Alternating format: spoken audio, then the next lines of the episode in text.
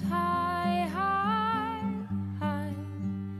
We shall never fall behind the yellow brick wall.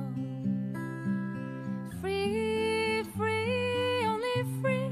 Why, Father? Why can't I be? You know that I had no choice not to cry, not to shout, but silence my voice. Still, we fly, fly, fly. High, high, high. We shall never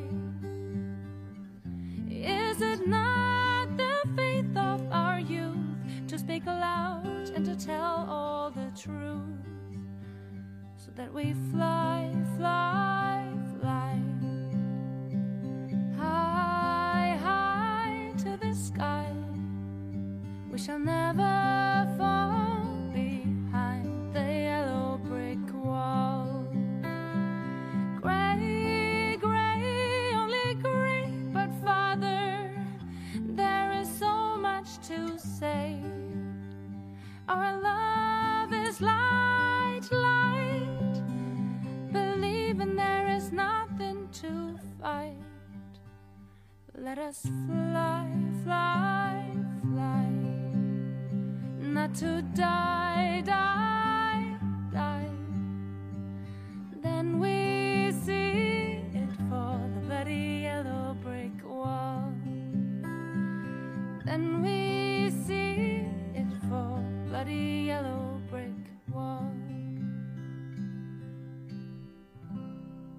Herzlich willkommen bei André von Linsengericht liest. Der Roman heißt Und am Ende die Wende und ist geschrieben von Wolfgang Mondorf.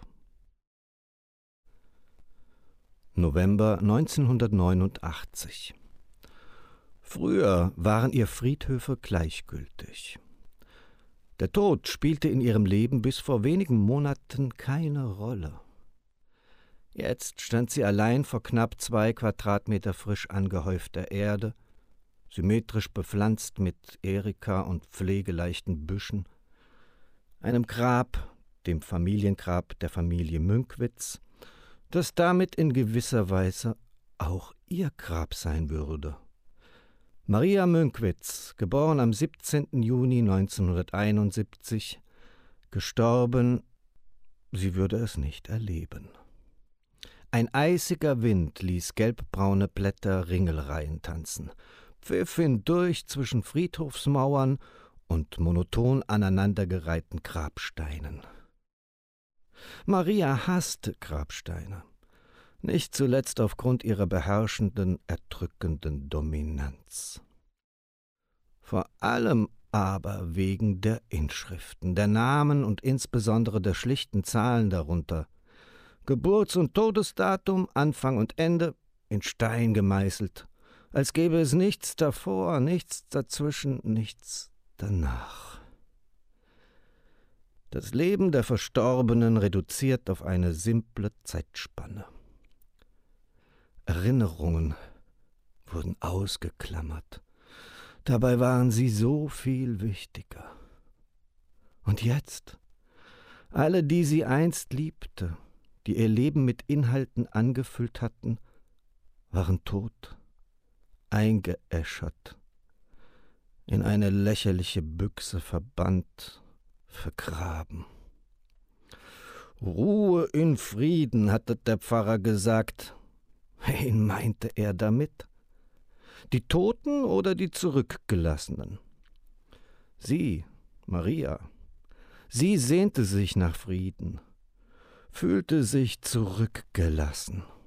Ein Friedhof war kein Hof des Friedens, kein Garten der Stille, wie es am Eingang von der Straße her zu lesen war, sondern vielmehr ein Ort dröhnender, unbeantworteter Fragen.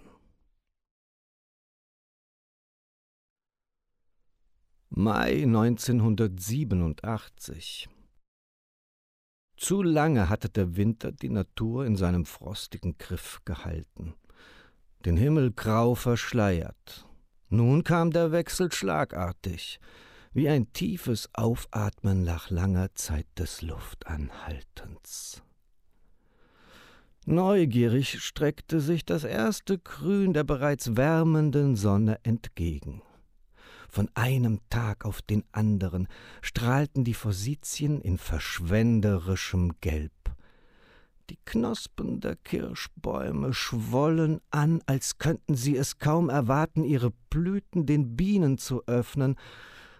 Maria saß auf einer von Flechten bunt gemusterten Gartenbank, blinzelte durch das lichte Astwerk eines weit ausladenden Walnussbaumes, hing ihren Gedanken nach.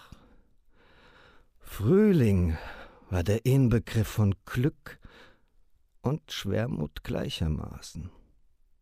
Schwermut, weil das Glück des Frühlings so schnell vorbei war. Maria, würdest du mir gerade mal helfen? Noch bis letztes Jahr hätte Marias Oma Hedwig, jeder nannte sie Oma Hedde, niemanden an ihre Rosen gelassen. Seit dem Tod ihres Mannes, Opa Helmut, vor einem Jahr, verließen sie aber zunehmend die Kräfte. War es der natürliche Verfall des Alterns, der mehr und mehr von ihr Besitz ergriffen hatte, oder wollte sie einfach nicht mehr? Inwiefern konnte man überhaupt seinen Willen über den natürlichen Alterungsprozess stellen? Oder andersherum, alterte man schneller, weil man nicht mehr leben wollte? Auf jeden Fall schmerzte es Maria, den Verfall ihrer über alles geliebten Oma Hedde so unmittelbar miterleben zu müssen. Rasch sprang sie auf und nahm die Harke, die ihr Oma hätte schwer atmend entgegenstreckte. Nur leicht aufhacken und sei vorsichtig mit den kleinen roten Knospen, wies die Oma sie an.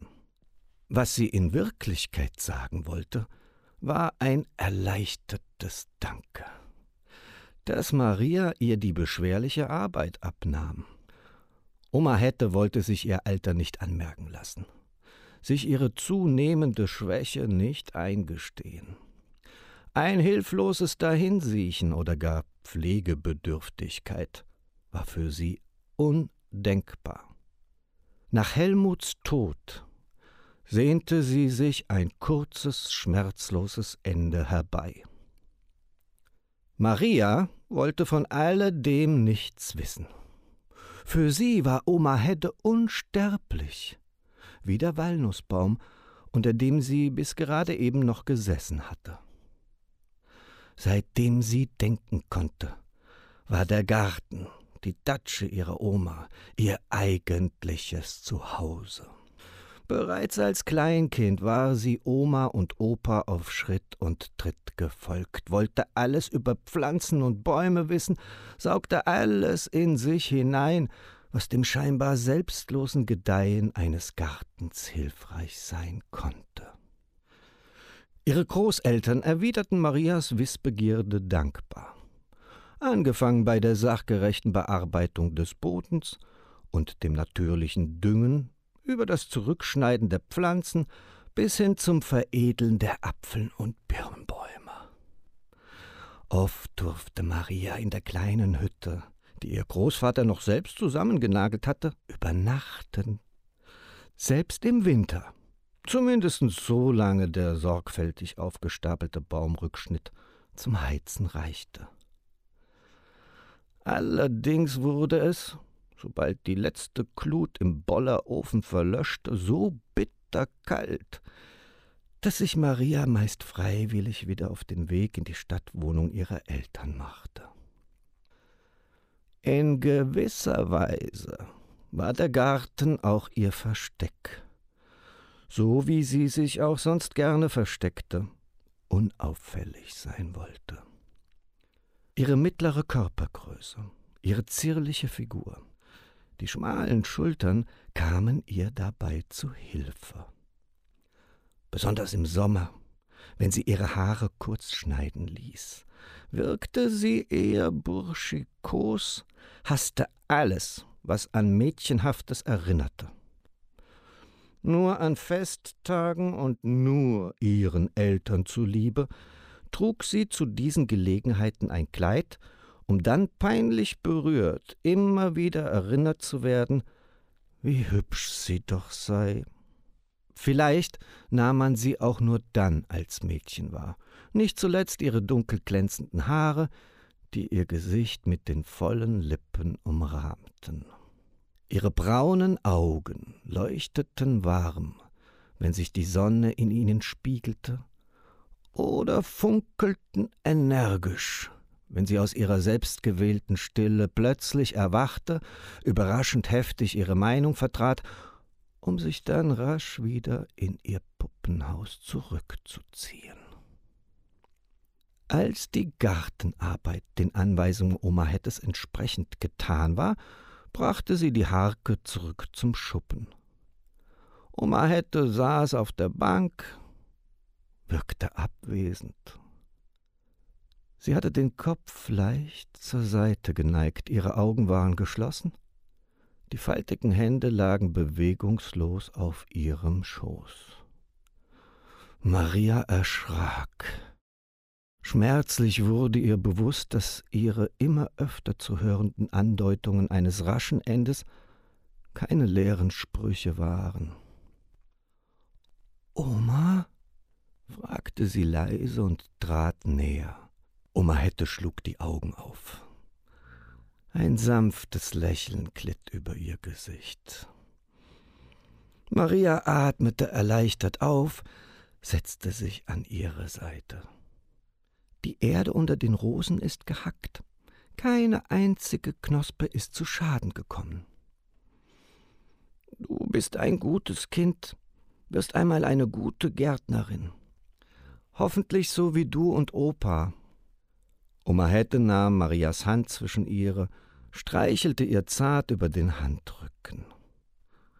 Dafür, dass Oma Hedde bereits über achtzig war, die Fingergelenke verknöchert waren, hatte sie seltsam weiche Haut. Erzählst du mir aus deinem Leben, Oma? Was willst du denn wissen, mein Kind? Ich hab dir doch schon alles erzählt. Dann musst du es mir noch einmal erzählen, alles von vorne. Oma Hedde lächelte, schüttelte den Kopf. So viel Zeit bleibt mir doch nicht mehr. Das darfst du nicht sagen, Oma. Du wirst ewig leben, glaub mir. Und was wird Opa Helmut dazu sagen? Er wartet schon ungeduldig auf mich dann muss er sich halt noch etwas gedulden. Maria, du musst nach vorne blicken. Du hast dein Leben noch vor dir. Die Wahrheit liegt in der Zukunft, nicht in irgendwelchen Geschichten, nicht in der Vergangenheit. Aber man soll doch aus der Vergangenheit lernen. So heißt es doch immer. Die Zukunft kommt früh genug. Die Vergangenheit verblasst, je länger sie zurückliegt. Sie verändert sich, je öfter man über sie spricht. Maria blickte Oma Hedde fragend an.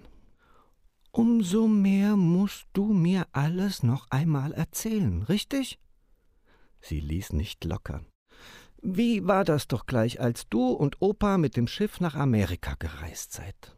Es war ein großes Schiff, so wie die Titanic mit vier Schornsteinen. War es nicht so? Oma Hedde seufzte, wollte etwas sagen.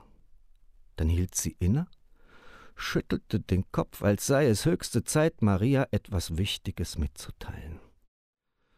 Du hast gut aufgepasst, aber. Und dann platzte Maria ungeduldig dazwischen. Dann kam am Horizont die Freiheitsstatue in Sicht.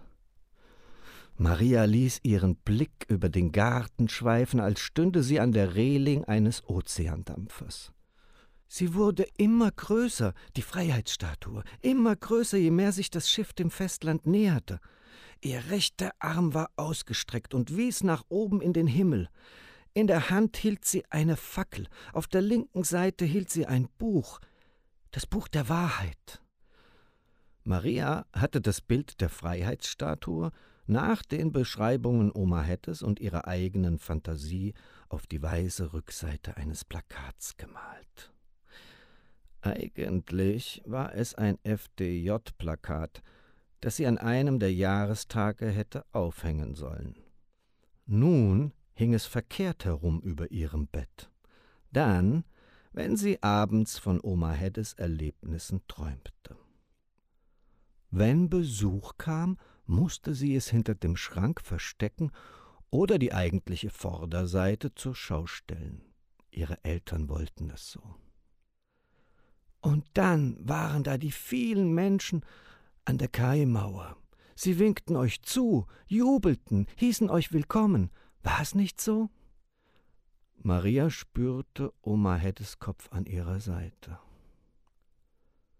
Sie schnaufte schwer ein und aus. Das tat sie immer, wenn der Schlaf sie plötzlich überfiel, was in letzter Zeit immer öfter passierte. Schweigend, aneinandergelehnt, saßen sie beisammen. Maria hing ihren Gedanken nach, Oma Heddes Gedanken. Sie schloss die Augen sah die Wälder, die Berge, das Meer, die Häuser und Baudenkmäler der großen Städte, den Eiffelturm in Paris, die weiß leuchtenden Dächer der Oper in Sydney. Oma Hedde hatte alles gesehen und sie selbst würde es auch sehen, schon bald. Das hatte sie sich vorgenommen. Dass sie in einem Land lebte, das genau dies zu verhindern wusste, blendete sie aus. Noch war ihre Sehnsucht stärker.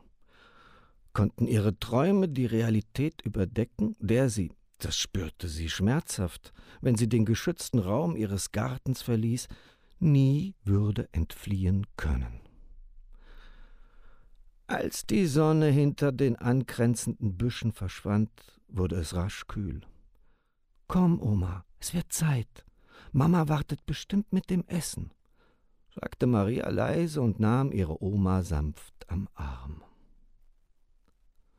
Oma hätte, sagte nichts, erhob sich mühsam und ließ sich bereitwillig von Maria unterhaken. Gemeinsam gingen sie durch das Gartentor, vorbei an den anderen Gärten hin zum Ausgang der Gartenanlage. Klein Sparta hatte Oma Hedde die anderen Gärten genannt, weil sie ihrer Meinung nach alle Pflanzen in Reih und Glied zwängten, der Natur keinen Raum ließen. Auf der Straße rührte ein Trabi vorbei. Metallisch stinkende Abgase aus dem zappelten Auspuff stiegen nach oben, vereinten sich mit dem Dunst, der über den Pflastersteinen waberte. Alles schimmerte blau auch die Pflastersteine, die keine Steine waren, sondern gläserne Schlacke aus dem nahegelegenen Bergbau. Das Trottoir wurde von Betonplatten zusammengehalten, zwischen denen sich in breiten Ritzen und Schlaglöchern der Löwenzahn breit machte. In manchen von verrosteten Gittern abgetrennten Vorgärten stritten Kirschlorbeer und vertrocknete Schafgarbe um ihr Vorrecht auf Sonnenlicht. Die Fassaden der dahinter aufragenden gründerzeitlichen Gebäude waren grau-schwarz. Der Verputz blätterte in breiten Schollen von den darunter zum Vorschein kommenden Backsteinen. Mit kunstvollen, schmiedeeisernen Gittern umrandete Balkone hingen leer am Gemäuer. Früher waren sie mit Geranien geschmückt. Als die ersten Balkone unter der Last der Blumenkästen und der bis dahin noch stolzen Anwohner in sich zusammenkrachten, hatte man kurzerhand deren Betreten verboten. nun dem endgültigen Zerfall preisgegeben, fügte sich ihre morbide Schönheit zwanglos in das weithin trostlose Stadtbild von Halle, wo Maria seit ihrer frühesten Kindheit aufwuchs. Marias Mutter, Hilde Münkwitz, empfing sie wie erwartet mit einer Standpauke.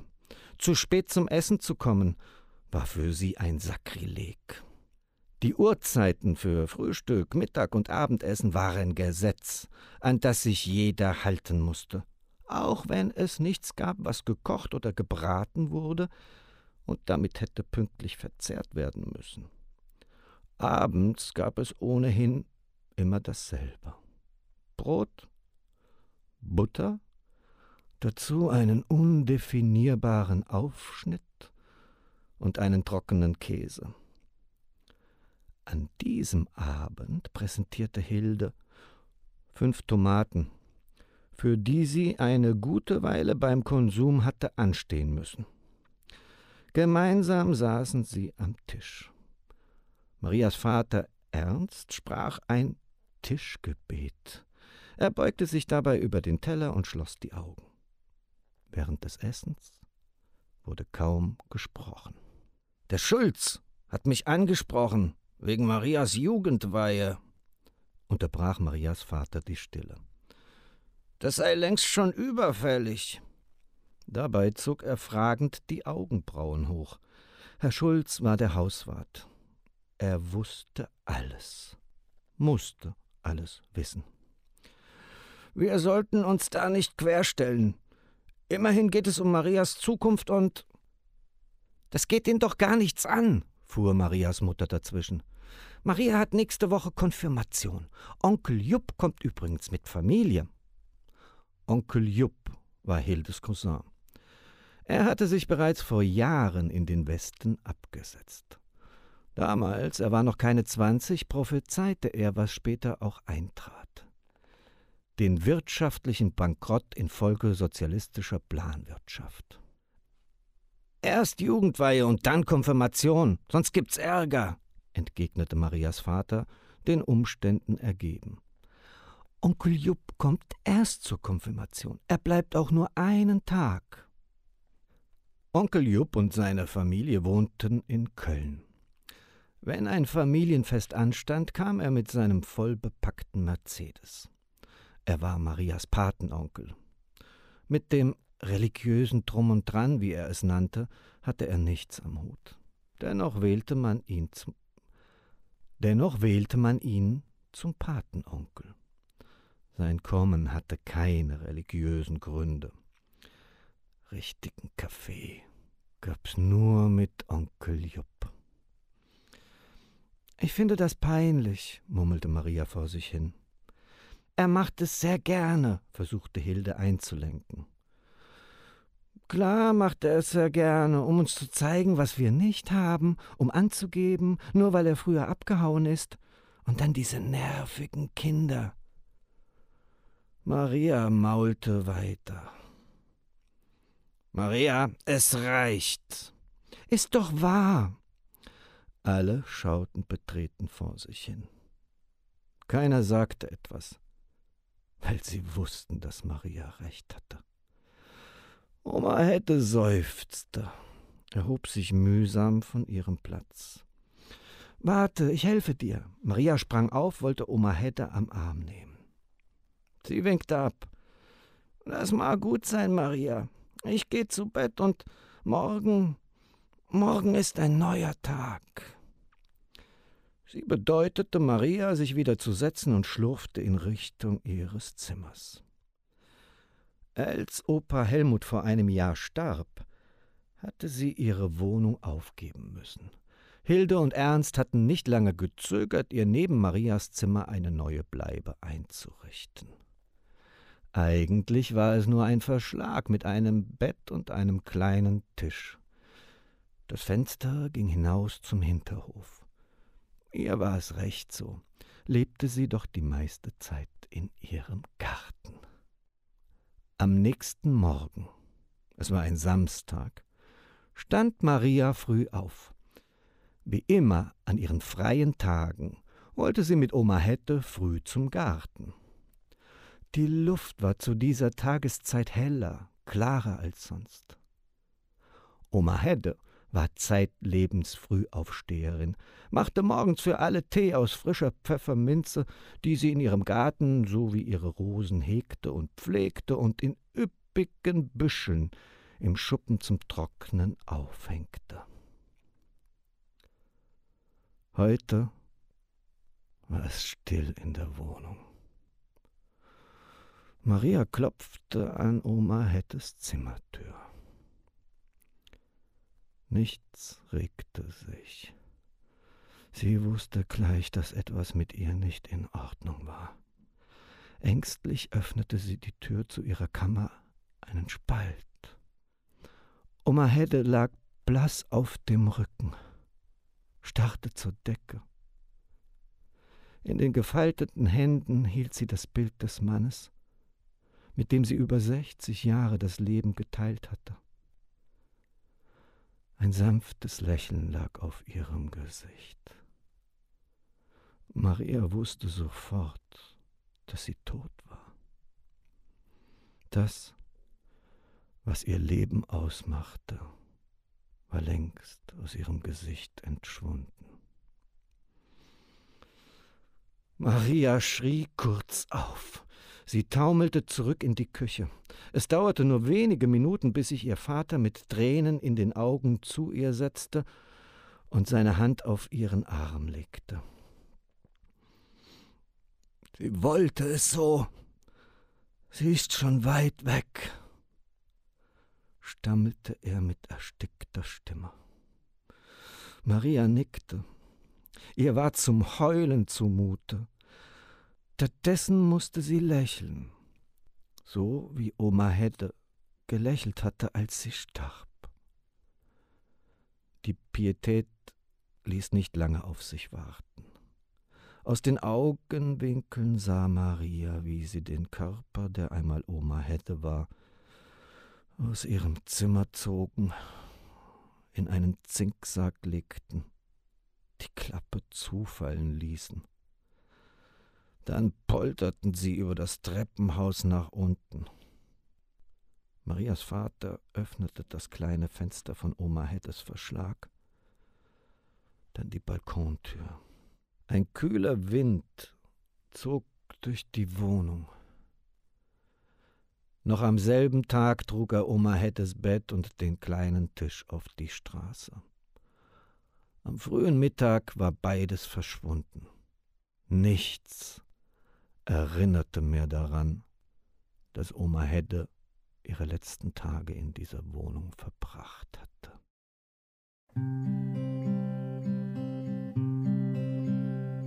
We will fly, fly, fly. Yes, and high, high, high. We shall never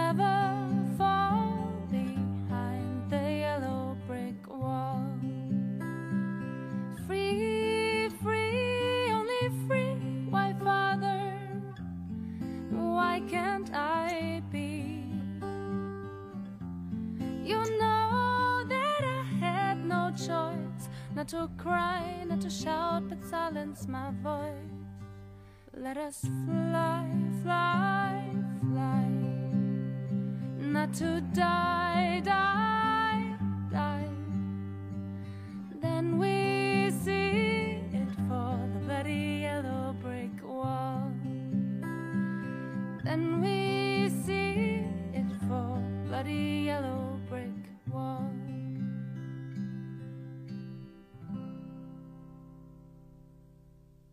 Ulrike lebte mit ihren Eltern Thomas und Johanna Sonnemann am Stadtrand von Görlitz, nicht weit entfernt von der polnischen Grenze.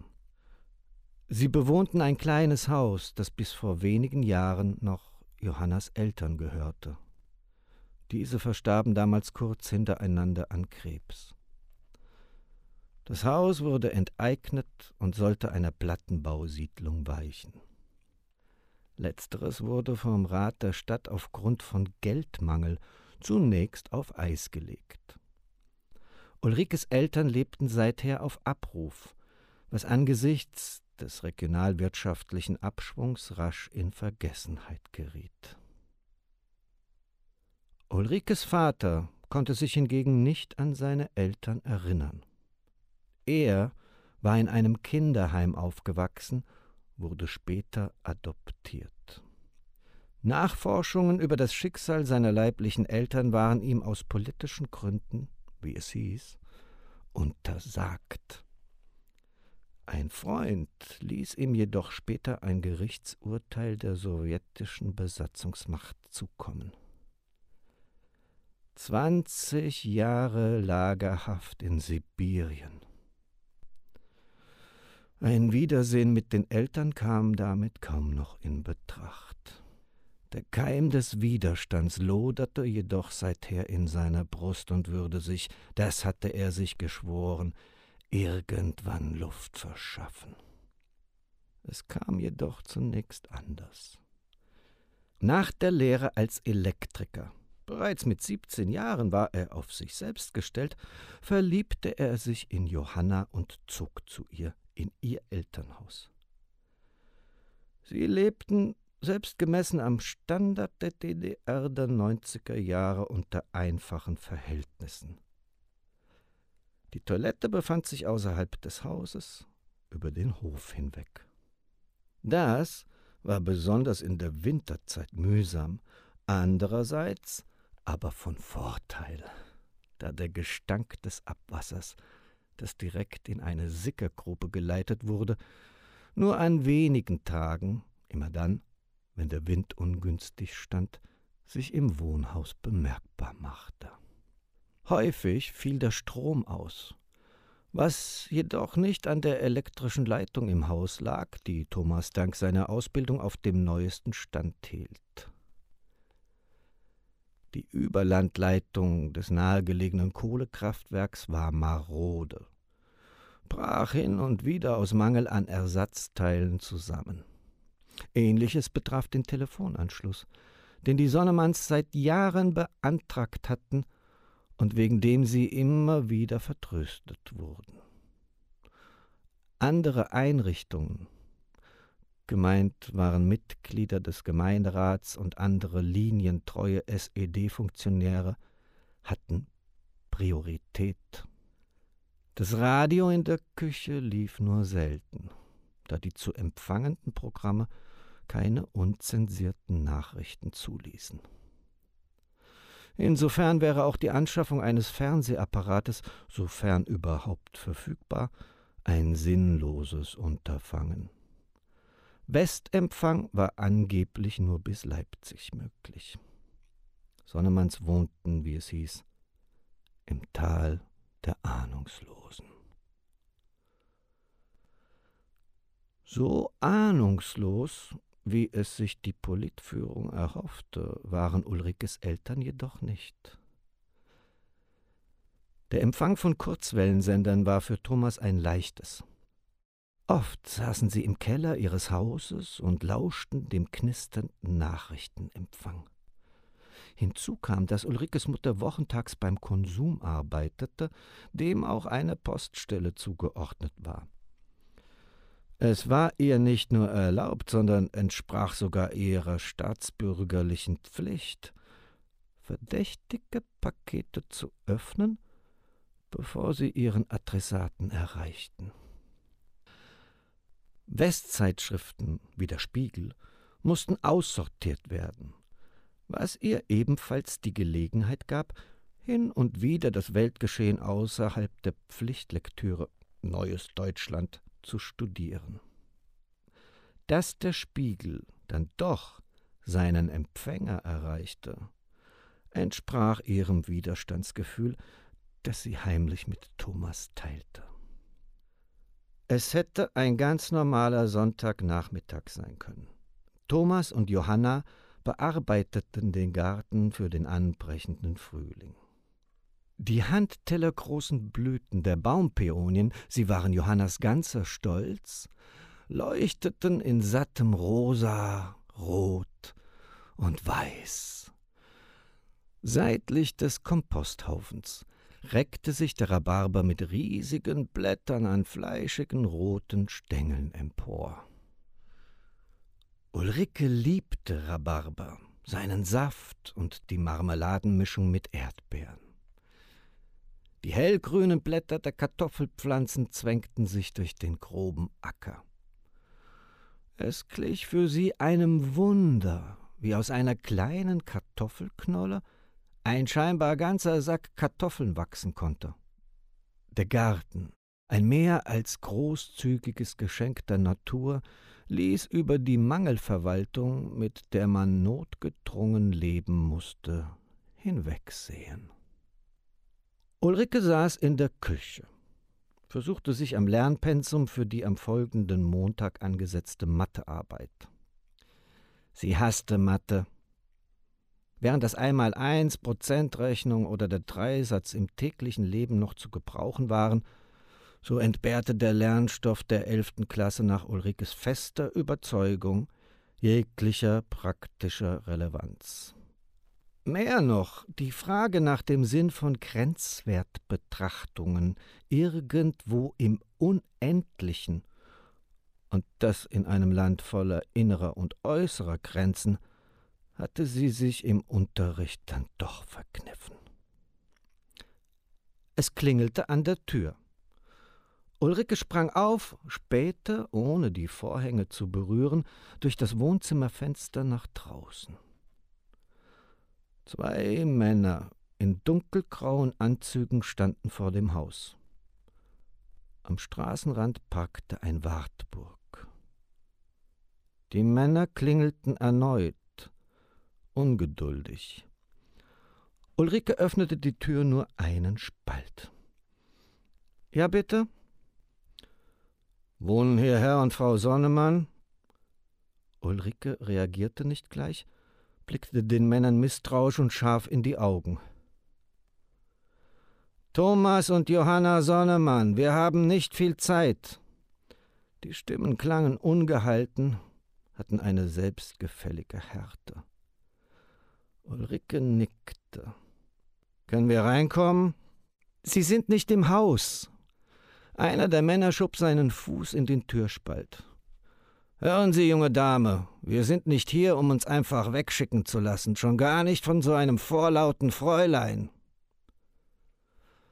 Ulrike zuckte zusammen und wich zurück, während die Männer die Tür weiter aufstießen. Was kann ich für Sie tun? Ulrikes Vater stand plötzlich hinter ihr. Er wirkte nervös. Dringende Staatsangelegenheit, Thomas nickte, bat die Männer ins Wohnzimmer und schob Ulrike mit einer Hand an der Schulter zur Seite. Geh zu Mama, sie ist im Garten, flüsterte er ihr zu. Es war unverkennbar, dass er mit den Männern allein sprechen wollte. Ulrike eilte durch den Flur, durch die Küche zum Hintereingang, ließ die Tür angelehnt, wollte zumindest hören, was die Männer von ihrem Vater wollten. Draußen im Garten sah sie ihre Mutter mit dem Rechen den Boden bearbeiten. Offenbar hatte sie von dem seltsam unfreundlichen Besuch nichts bemerkt. Die Tür zwischen Küche und Wohnzimmer wurde zugezogen, so dass Ulrike kein Wort verstand. Sie wollte sich schon umdrehen und zu ihrer Mutter laufen, als plötzlich laute Stimmen durch die Wand drangen. Sofort rannte sie um das Haus herum zum Wohnzimmerfenster, das zur Straße gelegen war und einen Spalt offen stand. Die Stimmen wurden immer lauter. Es klang nicht nach einer normalen Unterhaltung, eher nach einem Verhör. Bautzen. Immer wieder fiel das Wort Bautzen. Das war ein Ort nicht weit von Görlitz.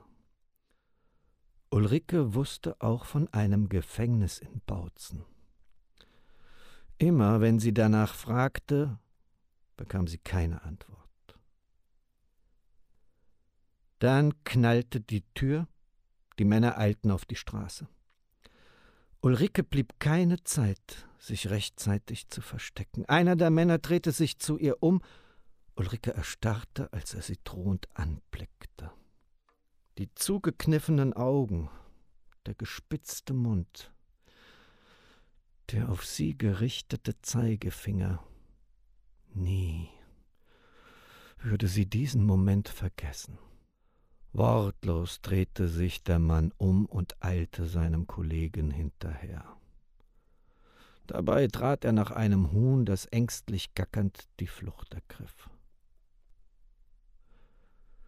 Ulrike blickte mit rasendem Herzen dem Wartburg noch eine Weile nach, bis er hinter den angrenzenden Häusern der Nachbarn verschwand. Dann schlich sie zurück ins Haus. Ihr Vater saß in der Küche. Er hatte den Kopf gesenkt. Seine Arme lagen schlaff auf dem Küchentisch. Ulrike eilte zu ihm, blieb bebend vor ihm stehen, wusste, dass etwas passiert war, was alles verändern würde. Papa, was ist los? Was wollten die von uns? Ihre Empörung über den unfreundlichen Besuch wich einer plötzlichen Angst der sie sich wie bei einem schrecklichen Albtraum nicht entziehen konnte. Er drehte sich zu ihr um, blickte sie mit einem tiefen Seufzer an. Noch nie hatte sie ihren Vater so gesehen.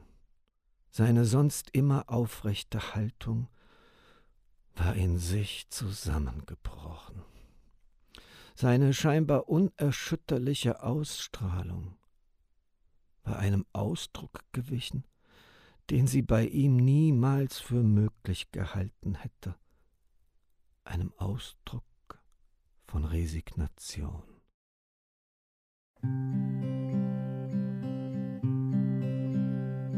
We will fly,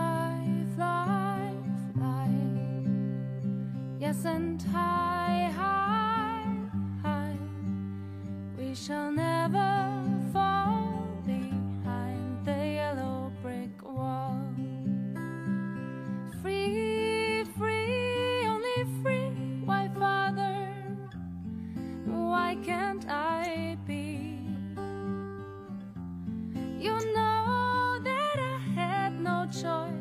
not to cry, not to shout, but silence my voice.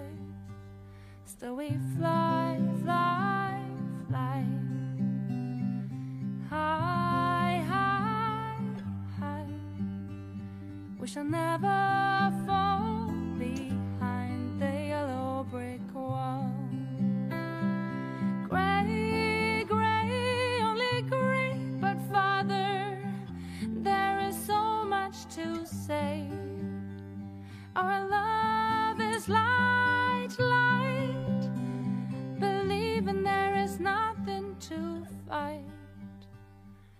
Us fly, fly, fly, not to die, die, die.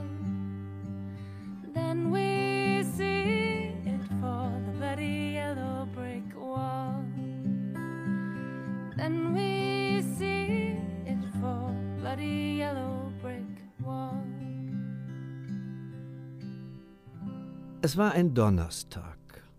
Maria musste nicht zur Schule. Alle hatten sich ihre besten Kleider angezogen, wollten Oma Hedde die letzte Ehre erweisen. Als Maria die Urne erblickte, erschrak sie. Verbrannt, damit hatte sie nicht gerechnet. Dass sie nicht mehr da war, hatte sie schwer getroffen. Der Anblick der Urne, die Vorstellung eines Häufchens Asche was einst ihre Oma ausmachte, war unerträglich. Einzig der Strauß Rosen an der Seite dieser hässlichen Metallbüchse half ihr, das Unvermeidliche zu akzeptieren, den Abschiedsschmerz zu verdrängen. Außer Maria und ihren Eltern saß sonst niemand in der Kirche. Der Pfarrer schaute ungeduldig zur Tür. Vielleicht erwartete er noch jemanden. Es kam keiner. Er blickte nach oben, nickte kurz, Ein Klicken verriet, dass das Tonband mit der Trauermusik angestellt wurde. Musik von Johann Sebastian Bach, die auch denen Tränen in die Augen treiben sollte, die mit dem Dahingeblichenen nichts zu tun hatten oder gar froh waren, dass er oder sie endlich das Zeitliche gesegnet hatte. Am Ende wich die Musik einer quälenden Stille. Maria zuckte zusammen, als der Pfarrer unvermittelt seine dröhnende Stimme erhob. Wir trauern um Hedwig Münkwitz. Er machte ein dem Anlass angemessenes Gesicht und entfaltete ein Stück Papier. Er hatte sich ein paar Notizen zu Oma Heddes Leben aufgeschrieben, die er nun abspulte. Geboren in Halle an der Saale, wo sie ihr ganzes Leben verbrachte. Maria stutzte, schüttelte verwirrt den Kopf. Was wusste dieser Pfarrer schon von Oma Heddes aufregendem Leben? Früh lernte sie ihren Mann Helmut Münkwitz, den Vater des anwesenden Ernst Münkwitz, kennen. Mit ihm verbrachte sie ihr ganzes Leben, bescheiden und stets ihrer geliebten Heimat, ihrem geliebten Garten verbunden. Lediglich einmal, es war ihre Hochzeitsreise, verlebte sie zwei Wochen an der Ostsee. Helmut Münkwitz wurde nur kurze Zeit vor ihrem Ableben zum Herrn gerufen. Maria blickte verwirrt auf. Hatte der Pfarrer nicht richtig zugehört? Hatte er das falsche Manuskript in Händen? Oma Hette hatte die ganze Welt bereist, von Amerika, Afrika und Asien zu berichten gewusst. Fragend drehte sie sich zu ihren Eltern um, die mit gesenktem Kopf und gefalteten Händen reglos der Trauerfeier lauschten. Ihr einziger Stolz war der nahegelegene Garten, den sie mit ihrem Mann hegte und pflegte, und natürlich ihre Enkeltochter, mit der sie ihre Gedanken und Träume teilte. Maria wurde kalt. Träume? Alles nur Träume? Ihre bis dahin einigermaßen heile Welt verwandelte sich in ein lächerliches Kartenhaus das von einer Minute zur anderen drohte in sich zusammenzufallen. Sie schüttelte den Kopf, wollte aufstehen, den Pfarrer auf seinen Irrtum hinweisen. Ein lautes Amen, gefolgt von Flötenmusik, Teil 2 der Bandaufzeichnung, beendete die Trauerfeier.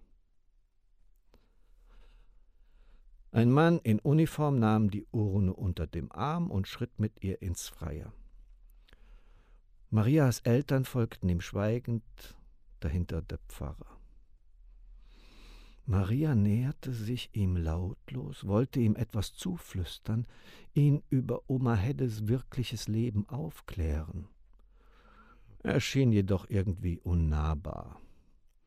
Gefühle mussten an ihm abperlen. Er tat seinen Job, nichts weiter. Die nächste Trauergesellschaft stand bereits vor den Toren der Friedhofshalle. Das Loch, in dem kurze Zeit später die Urne verschwand, war bereits ausgehoben. Passgenau. Vielleicht grub man später die Blechbüchse wieder aus, benutzte sie für den nächsten Toten. Oma Hedde hätte es vorgezogen, dass sich ihre Asche mit dem Erdreich verbände, anstatt in einer rostenden Blechbüchse zu vergammeln. Und was die Blechbüchse selbst anbelangte, religiöse Symbole waren in der DDR verpönt. Und damit wohl auch eine entsprechend dekorierte Urne. Ein Urnenrecycling war zwar pietätlos, aber plangemäß, SED-politisch korrekt. Das war es jedoch nicht, was Maria quälte. Nachdem die Urne mit Erde bedeckt war, eine Blumenschale ihren Platz markierte, verabschiedete sich der Pfarrer mit ein paar warmen Worten. Maria stand mit ihren Eltern noch eine Weile am Grab. Dann gingen sie wortlos zurück. Wieder zu Hause holte Marias Mutter das Bügelbrett hervor. Es war ihre Art, sich abzulenken. Ihr Vater setzte sich an den Tisch im Wohnzimmer. Er schien etwas zu suchen, was es nicht mehr gab. Maria setzte sich zu ihm. Mindestens eine brennende Frage nagte an ihr. Sag mal, Papa, Oma Hette war doch überall, nicht wahr? In Amerika, Afrika. Ihr Vater antwortete nicht. Maria fuhr fort, den Blick fest auf ihn gerichtet. Sie hat mir doch alles erzählt von Paris, dem Ozeandampfer, der Freiheitsstatue und so.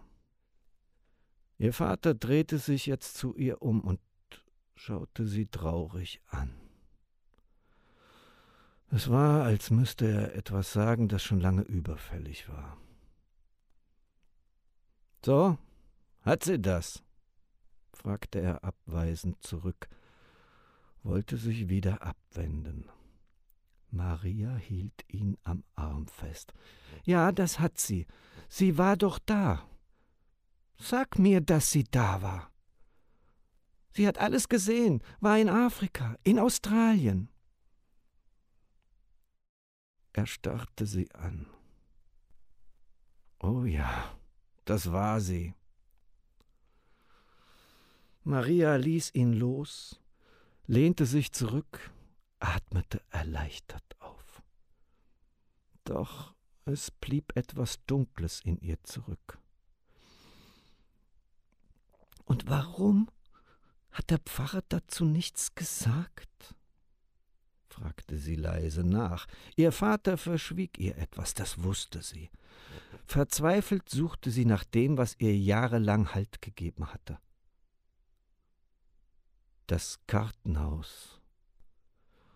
Es war längst in sich zusammengefallen.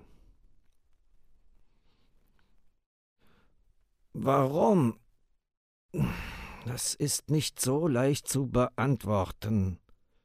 Ihr Vater seufzte laut, zog dabei die Augenbrauen hoch. Oma Hedde war tot.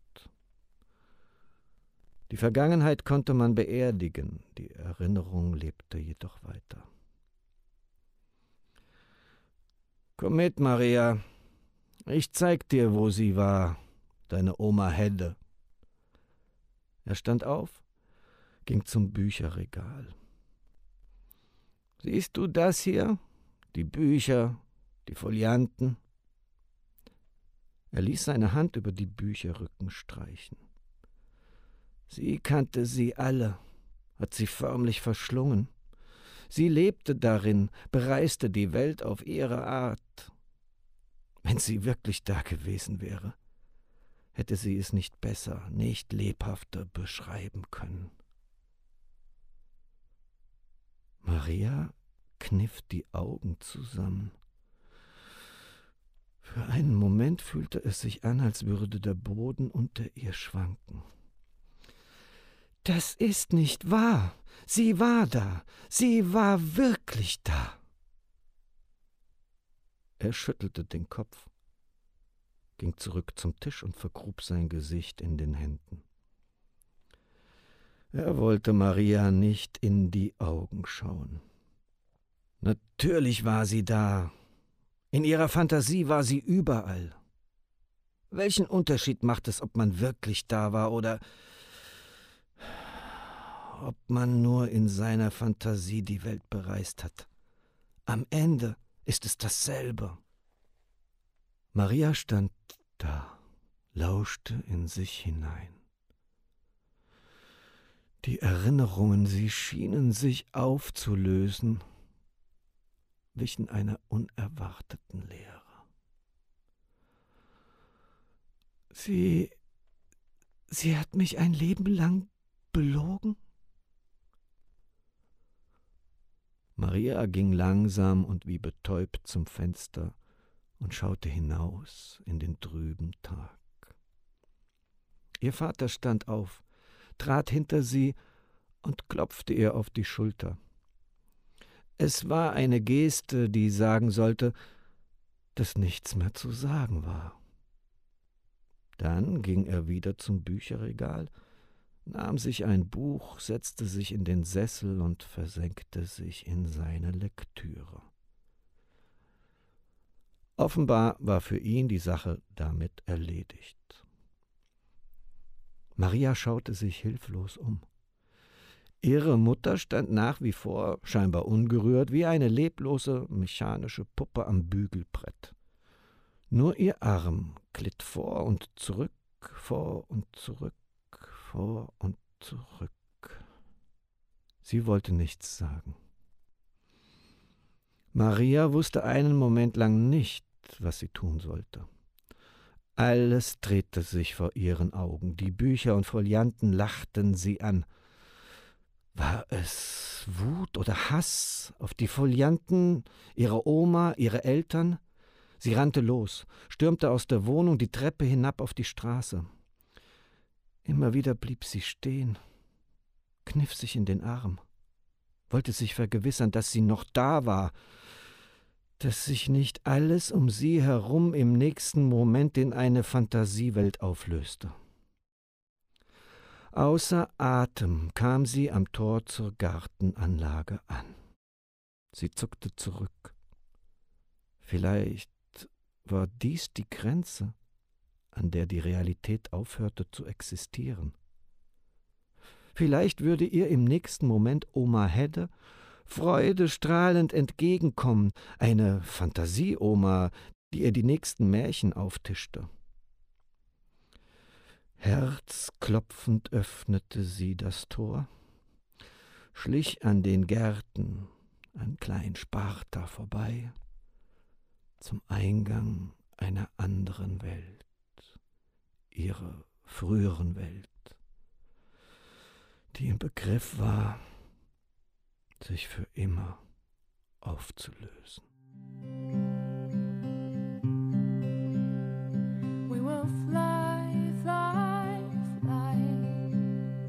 Yes, and high, high, high. We shall never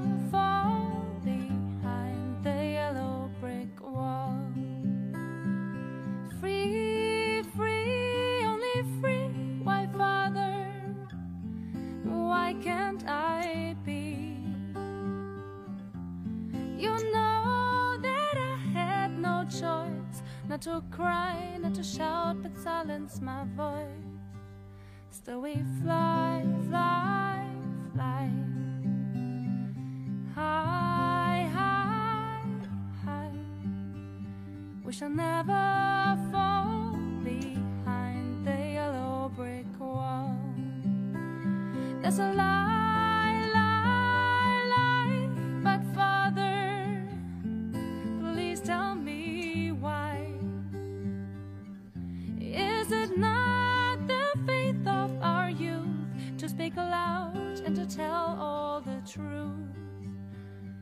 that we fly, fly, fly high, high to the sky? We shall never